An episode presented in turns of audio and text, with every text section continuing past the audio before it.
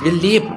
Jeden einzelnen Tag. Das heißt, jedes Konzert ist das letzte. Das ist quasi der Urgrund, weshalb ich angefangen habe, mich zu engagieren.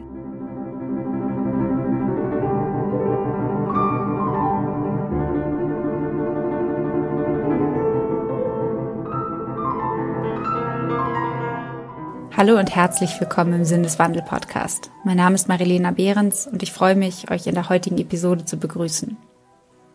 Was macht ein Pianist, der keine Konzerte mehr spielen kann? Auf diese Frage gibt es sicherlich viele Antworten. Eine davon liefert Igor Levit, den die New York Times als einen der bedeutendsten Künstler seiner Generation beschreibt. Bereits am 12. März vergangenen Jahres entschließt sich Igor, die Konzerte in sein heimisches Wohnzimmer in Berlin zu verlegen. Jeden Abend um 19 Uhr spielt er live und Tausende von Menschen schauen und hören ihm via Twitter und Instagram dabei zu, lassen sich berühren von den Klängen, die er dem Klavier entlockt, die für den Pianisten in dieser auffühlenden Zeit scheinbar ebenso eine Form der Bewältigung darstellen wie für sein Publikum.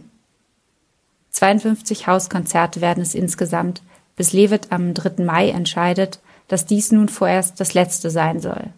Die Pandemie währt länger fort als gedacht. Der Zeitredakteur Florian Zinnecker hat Igor Levit durch ein Jahr der Extreme begleitet. Ein Jahr, das eigentlich ganz anders geplant war. In dem in dieser Zeit entstandenen und gemeinsamen Buch Hauskonzert wagt Zinnecker den Versuch zu beschreiben, woher Igor Levits unermüdliche Energie rührt und was ihn antreibt. Als Künstler, aber vor allem als Mensch. Er fragt sich, Klingt Igor deshalb so interessant, wie er klingt, weil er nicht einfach nur ein Stück Musik spielt, sondern dabei mit vollem Einsatz und vollem Risiko sich selbst mit auf die Bühne bringt? Mit wachem und kritischem Geist stellt dieser seine Kunst stets in den Kontext gesellschaftlichen Geschehens und begreift sie mit diesem als untrennbar verbunden. Igors Wirken geht weit über das Musizieren hinaus. Er erhebt seine Stimme gegen Rassismus, Antisemitismus und jegliche Art von Menschenhass. Er engagiert sich für den Klimaschutz und tritt für die Demokratie ein. Ich hatte die Gelegenheit, mich mit Igor Levit persönlich zu unterhalten und mit ihm über das vergangene Jahr zu sprechen, das ihn, wie er sagt, näher zu sich selbst geführt hat, wie kaum ein anderes jemals zuvor. Natürlich haben wir uns auch über Musik unterhalten, wovon und wem Igor sich inspirieren lässt und welchen Wandel er sich für die Zukunft, für unser Zusammenleben in der Gesellschaft wünscht. Es ist ein Gespräch, das vielleicht persönlich, gar intim erscheinen mag, was es sicherlich auch ist. Auf der anderen Seite uns aber auch das Politische, das Igor als untrennbar mit seinem Wesen verknüpft begreift, vor Augen führt. Denn so können wir uns fragen, gibt es eigentlich irgendetwas im Leben, das nicht politisch ist? Können wir unpolitisch sein? Bevor wir in das Gespräch einsteigen, möchte ich noch kurz darauf hinweisen, dass ihr uns finanziell unterstützen und damit einen Sinneswandel möglich machen könnt. Denn in die Recherche und Produktion stecken wir eine Menge Zeit und Energie. Damit wir das weiterhin tun können, brauchen wir eure Unterstützung. Das geht zum Beispiel ganz einfach via paypal.me slash Sinneswandelpodcast. Unter allen Supporterinnen verlosen wir dieses Mal außerdem ein Exemplar von Hauskonzert, der Biografie von Igor Levit. Wie ihr uns unterstützen könnt und teilnehmt, das erfahrt ihr in den Show Notes. Vielen Dank. I can't be a pessimist because I'm alive. Das ist ein Zitat von James Baldwin, den du, wenn ich mich nicht täusche, ähm, sehr wertschätzt. Und mich würde interessieren, kannst du dich mit seinen Worten auf eine Weise identifizieren?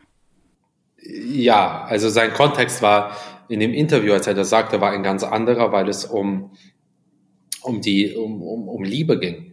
Nicht wahr? Also das war ein ganz, ganz konkreter Kontext äh, seiner, seiner Zeit, die Situation von, von Homosexuellen in den Vereinigten Staaten und weltweit. Und in diesem Gespräch hat er einige Dinge gesagt, die mich wirklich tagtäglich begleiten. Unter anderem hat er in sechs Worten im Grunde eine Definition von Liebe gegeben, die über vieles geht, dass ich auch 500 Seiten Roman manchmal lese. Er hat einfach gesagt, Love is where you find it. Das war's.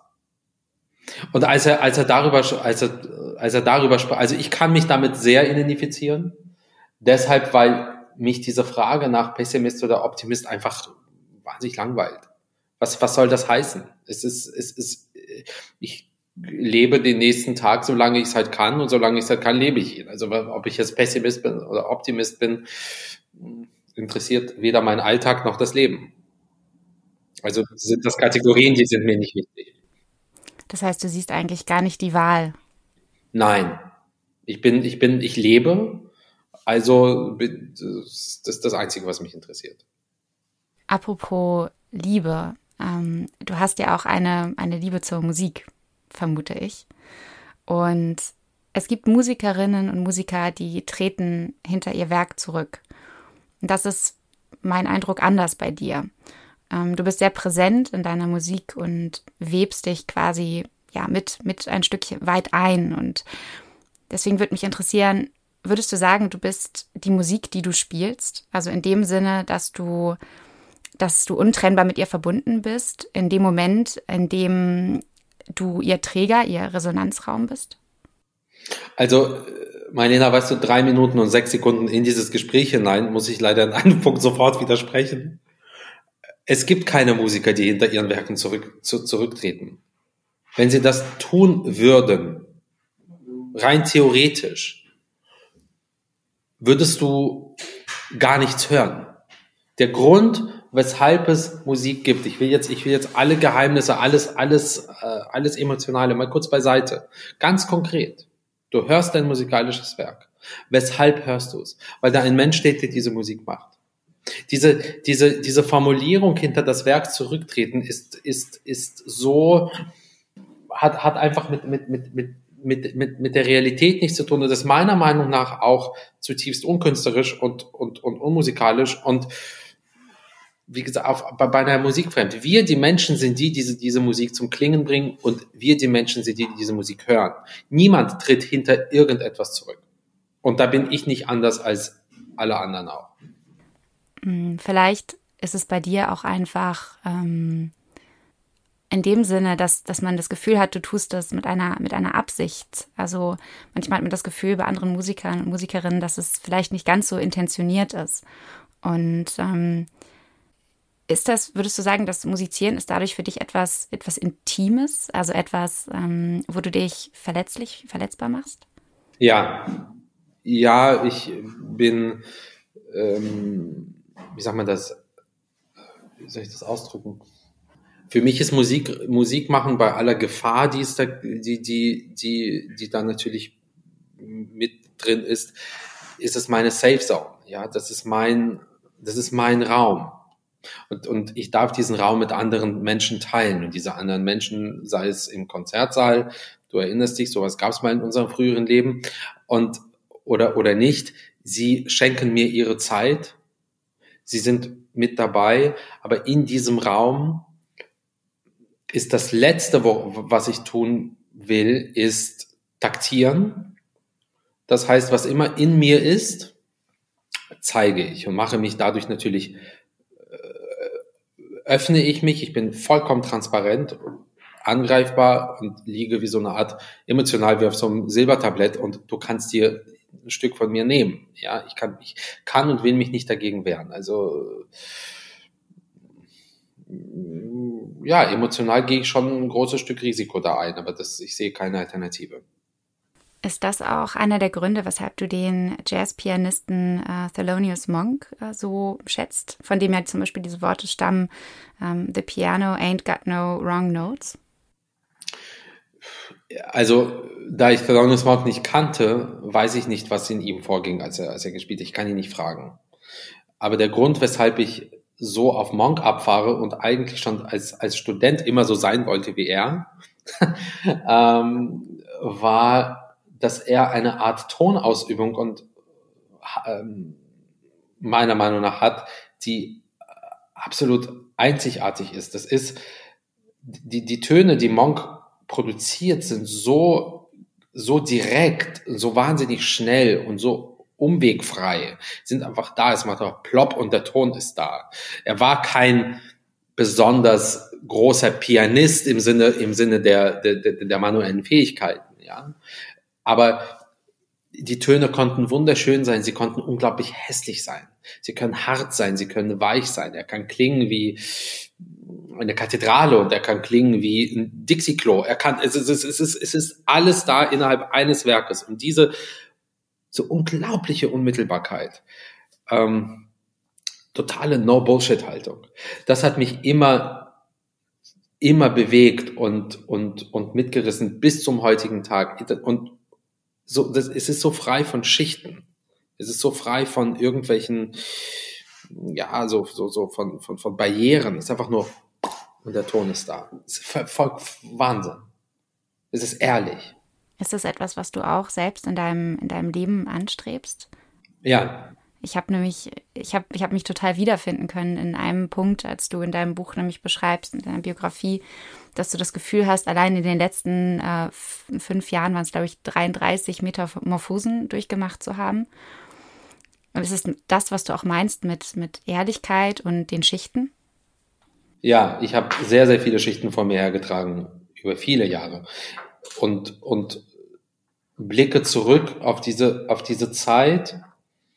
Und das meine ich wirklich in aller Ernsthaftigkeit, teils mit einem Gefühl von Scham, weil also ich, ich weiß gar nicht, wie ich anfangen soll. Weiß ich, ich schaue, ich schaue mir Fotos von früher an und, und könnte wirklich nur den Kopf schütteln, aber nicht auf so eine, auf so eine äh, Art und Weise wie, äh, ich bin so peinlich berührt, sondern es ist beinahe wirklich Scham. Ich sehe mich da in diesen viel zu kurzen, bescheuerten Hosen und in diesen in diesen Anzügen und ich, ich, ich und in diesen in diesen Panzern, die ich vor mir hertrage und und diesem Gesichtsausdruck und und ich weiß ganz genau, ich wollte das damals auch nicht.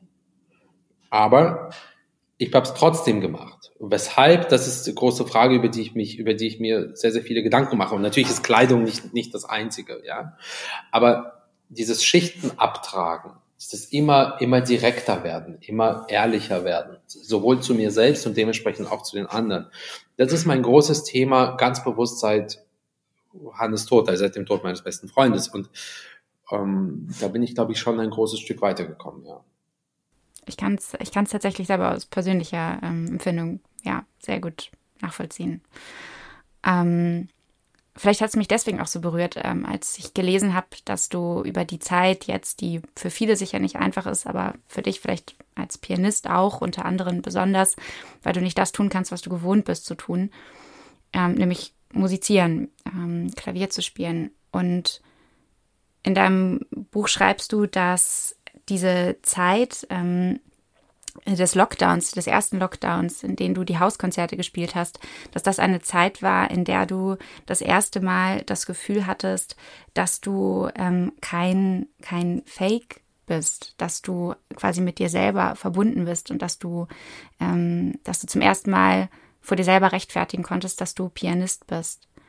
Hat dich diese Zeit dir selber näher gebracht und wieso? Ja.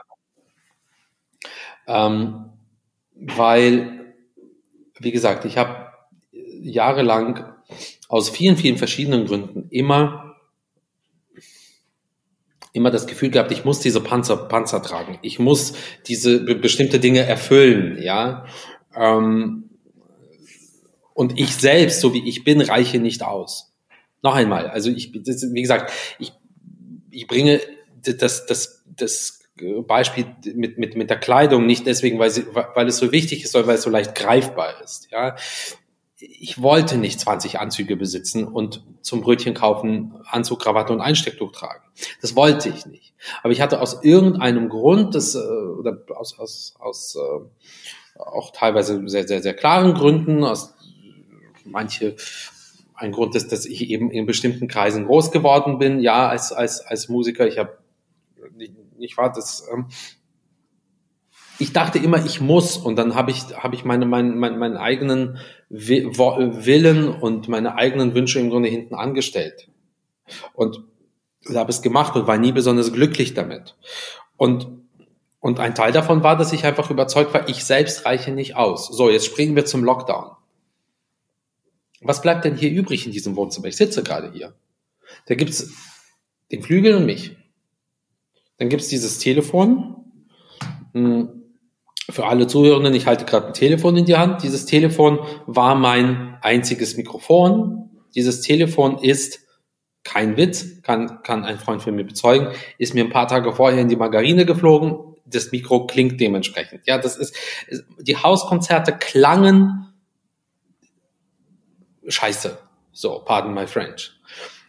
Aber ich merke, aber ich habe es einfach gemacht und und da war ich nun alleine. Und plötzlich sehe ich diese Reaktion und plötzlich sehe ich vor allen Dingen, was das mit mir musikalisch macht und persönlich. Ich habe mich einfach so freigespielt wie wie selten im Leben zuvor und und dachte, warte mal eben, also es reicht doch. Es reicht. Ich bin echt, es ist okay. Ich bin okay. Und das war wie so ein, ja, das war wirklich, wirklich gänzlich neu und in, insofern muss ich ganz deutlich sagen, so furchtbar diese Zeit ist, sowohl für mich als auch vor allem, auch extrem natürlich und vor allem für meine Welt, für die Welt der Musikerinnen und Musiker und für die Welt all jener, die Publikum brauchen. Für mich war 2020 ein Jahr der Emanzipation. Emanzipation ist vielleicht ein ganz gutes Stichwort. Ähm, du hast nämlich auch, oder du sagst über, unter anderem auch über Twitter, dass das eine Plattform für dich ist, der, der Befreiung, der Emanzipation, dass äh, Twitter für dich kein, keine Institution ist, sondern dass das Menschen sind, ein, ein Chor verschiedener Stimmen, ein diskursives Orchester. Und ist das eine weitere Form neben der Musik, dich weiter zu dir vorzudringen oder zu etwas, zu einem Kern vorzudringen und dich zu, zu emanzipieren von vielleicht gesellschaftlichen Vorstellungen, von Vorstellungen, die du von dir selber hast und was du glaubst erfüllen zu müssen? Ja, absolut. Ich, ähm, das geht ja schon, das geht schon damit los. Ich bin der Einzige, der ein Passwort besitzt zu meinem Twitter-Account. Das heißt, Hoffentlich. Ich, so, das heißt, ähm, ich bin derjenige, der entscheidet, wann und was. Keine Schichten. Das heißt, für das, was ich da sage, trage ich die alleinige Verantwortung. Für mich war aber vor, Twitter vor allen Dingen in der Anfangszeit ein Lernmedium. Es war, das, es war ein Medium, mit dem ich in Echtzeit sehen konnte, was am anderen Ende der Welt geschieht. Und plötzlich, und ich habe ich hab plötzlich gemerkt äh, und, und, und durfte dabei sein, als Millionen, Millionen, Millionen von Menschen, Minderheiten aus aller Welt, die in ihrem ganzen Leben noch nie Stimme hatten, hatten plötzlich Stimme. Und die haben sie geäußert.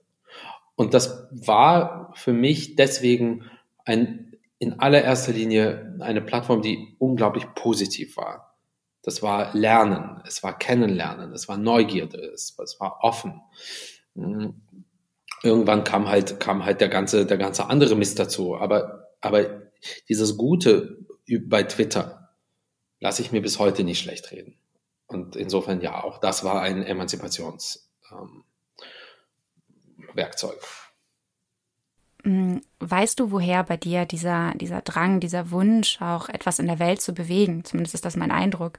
Ähm, dieses, ja, man könnte es runterbrechen, auch wenn das ja pauschalisiert ist, aber das Politische, ähm, was ja nicht unbedingt selbstverständlich ist. Es gibt, nicht jeder Mensch beschreibt sich oder begreift sich als politischer Mensch, auch wenn, oder denkender Mensch, auch wenn jede und jeder es wahrscheinlich von uns ist. Ähm, aber einige fühlen oder nehmen diese, ja, nehmen das vielleicht nicht so wahr. War das bei dir schon immer so? Auf eine Art ja, weil, also es, es geht damit los, dass ich als, als kleiner Junge so eine Art Ur, früher dachte ich, es war Urangst, jetzt würde ich das als Urgedanken bezeichnen. Ich habe irgendwann gedacht, ähm, dass in mir die Vorstellung, alt zu sein, nicht existiert. Ich sehe mich selbst nicht als alter Mann. Ja, das habe ich nicht. Und irgendwann habe ich, als, als, ich, als ich klein war, äh, äh, diesen, diesen Gedanken plötzlich geboren, nicht genug Zeit zu haben. Das ist, das ist kein Angstgedanke, aber, ich, aber es, ist, es ist ein sehr, sehr wichtiger Gedanke. Und der ist bis heute in meinem Kopf da. Zu was hat er geführt? Der, der hat dazu geführt, dass ich den dringenden Wunsch verspüre, manchmal zu dringend, manchmal lässt er mich, oder sehr häufig lässt er mich nicht schlafen, dass ich so viel leben, wie nur irgend möglich leben will. Jeden einzelnen Tag. Ich, ich will leben. Ich möchte gerne jeden, jede Sekunde, jeden Stein umdrehen, der mir begegnet. Ich bin so, nenn es Neugierde. Das heißt, jedes Konzert ist das letzte. Jede Begegnung kann, kann, kann, kann ist die wichtigste. Jedes, je, jedes, jedes Buch, das ich lese, ist gerade das Wichtigste. Ich muss das allen mitteilen. Ich möchte gern drüber reden. Ich bin, ich, ich, ich will leben. So. Und, und nenne es politisch, aber das ist der, das ist quasi der Urgrund bei mir, weshalb ich angefangen habe, mich zu engagieren. Dass ich einfach, äh, dass mir einfach nichts egal ist und niemand. Ist das nicht sehr intensiv? Also immer das Gefühl zu haben, alles auch so, wenn man so durchlässig ist? Ja. Ich kenne das selber, dass mich auch wenig kalt lässt und ich das Gefühl habe, ich muss eigentlich immer, wenn ich die Möglichkeit habe, etwas zu tun, dann muss ich irgendwie darauf reagieren. Aber das ist ganz schön, ganz schön aufzehrend. Und deswegen würde mich interessieren, woraus, woraus schöpfst du Energie? Also was, was gibt dir, was gibt dir vielleicht, ähm, weil ich glaube, aufgeben dieses, dieser, das ist ja eine Haltung. Ich glaube, das ist etwas, was tief in einem steckt und was, glaube ich, auch nicht lohnenswert ist, irgendwie zu, zu verändern. Aber trotzdem habe ich immer das Gefühl, ich muss einen Umgang damit finden. Ähm, was, was hilft dir da? Ja, das ist eine sehr äh, schwierige Frage, zumal in dieser Zeit jetzt. Was lädt meine Batterie auf? Es ist nicht im klassischen Sinne Urlaub. Ich glaube, ich habe keinen klassischen Urlaub gemacht, seit ich mit meinen Eltern als 14-Jähriger irgendwo war. Habe gestern also mit meinen Eltern darüber gesprochen. Also war wirklich seit 2001, glaube ich, gefühlt keinen Urlaub mehr gemacht es ist nicht das, sondern was meine Batterie auflädt, sind Menschen, sind Orte, sind Begegnungen, ist, sind Gerüche, sind äh, Erfahrungen, sind, ähm, ist so die Möglichkeit, aus dem Haus zu gehen und zu entdecken, auch irgendwann mal reinzugehen. Einfach, einfach die, dieses Spüren. Und auf Englisch würde ich ja sagen, having said that, ist das auch der Grund, weshalb meine Batterie in dieser Zeit anders als im vergangenen April, als ich oder März, als ich anfing, die Hauskonzerte zu spielen, meine Batterie gerade wirklich leer ist. Und weil ich einfach merke, das, was sie auflädt, ist nicht da. Und das schon seit sehr langer Zeit. Ähm, aufsaugen will ich immer noch. Aber, und das, das ist, da bin ich absolut bei dir. Es ist sehr zehrend. Es raubt mir buchstäblich den Schlaf sehr, sehr häufig. Weil manchmal ist es eben so, ich habe nur die Nacht, um eine bestimmte Sache, ein bestimmtes Buch zu lesen oder etwas zu hören, etc. Aber jetzt gerade, weil ich auch dazu keine Alternative habe, jetzt gerade ist dieses Zehren und die Erschöpfung so groß wie lange nicht mehr, weil jetzt ist meine einfach meine Batterie leer. So. Ja, ich, ich weiß tatsächlich gerade gar nicht in dem Moment, was ich, was ich darauf sagen soll, weil es ist, ähm, man kann es gar nicht beschönigen. Es ist halt so, wie es ist. Und ich glaube, das kann man einfach im Moment nur, ich glaube, wenn, wenn ich könnte, würde ich, würde ich eine Umarmung ja. ähm, geben, so. Würde ich erwidern, ja. Ähm, aber ich will es gar nicht beschönigen, ähm, gerade in diesem Moment, weil ich weiß, wie schwer es ist. Ja, es ist halt gerade schwer und es wird dann noch schwerer, ähm, wenn, wenn du immer, immer wieder mit Menschen zu tun hast, die das nicht verstehen und das nicht sehen können. Ja, und jetzt, und jetzt kommen wir quasi wieder auf diese, auf das Heute zurück, welches mich so auch deswegen so wütend macht, weil, weil sehr, sehr viele Menschen auch in meiner Umgebung jedes Gefühl, diesen Menschen jedes Gefühl für, die, für Empathie abhanden gekommen ist. Also ich meine, ich kann gar nicht mehr zählen, wie häufig mir Leute sagen, stell dich nicht so an mit deinem Problem, du hast genug Essen auf dem Tisch. Und sie sagen nicht essen, sie sagen fressen. Ich kann das nicht mehr hören. Also das ist so, ja, normal. Okay, danke. Ja, also das, wie gesagt, das wird jetzt, ich will jetzt nicht das, das Thema wechseln, aber wie gesagt, was meine Batterie auflädt, sind Menschen. Das Wahrheit und Begegnung und ja, Alltag. Nennen wir es Alltag. Alltag ist vielleicht auch ein, ein ganz gutes Stichwort, um nochmal was anderes anzureißen. Ähm, Und zwar schreibst du in deinem Buch, dass du dir etwas von deinem Leben wünschst. Was ist dir im Moment oder gut, vielleicht im Moment schon eher, aber vorher gehen wir mal noch mal ein bisschen vor zurück in die in die Zeit vor dem vor Corona, auch wenn es manchmal schwer ist, sich daran zu erinnern. Ähm, ja, weil als wir jung waren, genau. Genau. ähm, also in der in der präkolonialen Zeit. Ähm, da du schreibst, dass du dir von deinem Leben etwas wünschst, was es dir eben nicht geben kann, nämlich dass es genauso wandelbar ist wie du selbst. Und Insofern würde mich nochmal interessieren, wie ist das für dich, wenn da so eine große Diskrepanz zwischen ist, dass du als ja, begehrter Pianist dein, dein Leben so weit im Voraus planen musst. Ähm, ich weiß noch, als ich mit deiner Agentin Maren Borchers gesprochen habe und sie sagte, ah, du hast Glück, es ist noch ein, ein Termin ähm, Anfang nächsten Jahres frei, sonst ist halt das Leben schon durchgeplant bis 2023. Wie, ja, wie gehst du damit um, mit dieser Diskrepanz zwischen dem Wunsch, eigentlich im Hier und Jetzt dein Leben irgendwie zu bestimmen und gleichzeitig sind die Termine irgendwie für drei Jahre schon fertig? Du machst es mir leicht. Ähm, also. Wieso? Ich nehme, also im, im, im, im ersten, also Ebene eins, ich nehme es jetzt erstmal hin, ja. Es stört mich und ich, es stört mich unglaublich und ich liebe, und ich liebe dieses Leben trotzdem. Ja, es ist, ich, ich kann mich wahnsinnig aufregen darüber und irgendwie sagen, ich habe jetzt keine Lust, den Ort X zu fahren und zu spielen, aber der Moment, wenn ich dann auf der Bühne bin und spiele, ist das wunderbar. Das, das weißt du, das Business ist das Business und diese, diese, diese Welt ist diese Welt und Menschen brauchen äh, Planung und, und, und, und, und Berechenbarkeit und müssen auch Dinge organisieren und ich bin Profi und insofern ist das, ist das auch, ist das auch gut, ja. Und gleichzeitig laufe ich einfach, ist es einfach eine persönliche Diskrepanz. Ich meine, überlege mal, das ist, ich habe jetzt gesagt, 2020 war für mich ein Emanzipationsjahr. Wenn wir Glück haben und ich, wir dürfen im Herbst wieder spielen, ähm, reden wir hier über Konzerte, die haben wir, die haben Christine und ich, Christine ist meine Managerin, die haben Christine und ich geplant 2019. Da gab's da gab's die Pandemie nicht und ich habe noch nie eine medizinische Maske von innen gesehen. Das heißt, ich merke plötzlich, ich gehe ganz verändert, komplett verändert in Projekte, die aber sozusagen geboren wurden, als ich wo ganz, ganz anders war. Und das ist eben jetzt, jetzt so. Mir würde nie, ich würde nie auf die Idee kommen, diese Projekte nicht zu machen. Aber wie das sein wird, kann ich dir erst im Herbst sagen. Fakt ist, ähm, wie am Anfang des Gesprächs schon gesagt, ich habe mich irgendwie 33 Mal und mehr verändert in, in, in den letzten Jahren. So schnell kann sich kein Berufsalltag verändern. Und zu sagen, heute habe ich Lust und morgen habe ich keine, so kann ich ja auch nicht mit Partnern umgehen. Insofern, ja, es nervt mich und ich liebe es gleichzeitig und die Lösung gibt's nicht. Zumindest was den Konzert, das Konzertleben angeht.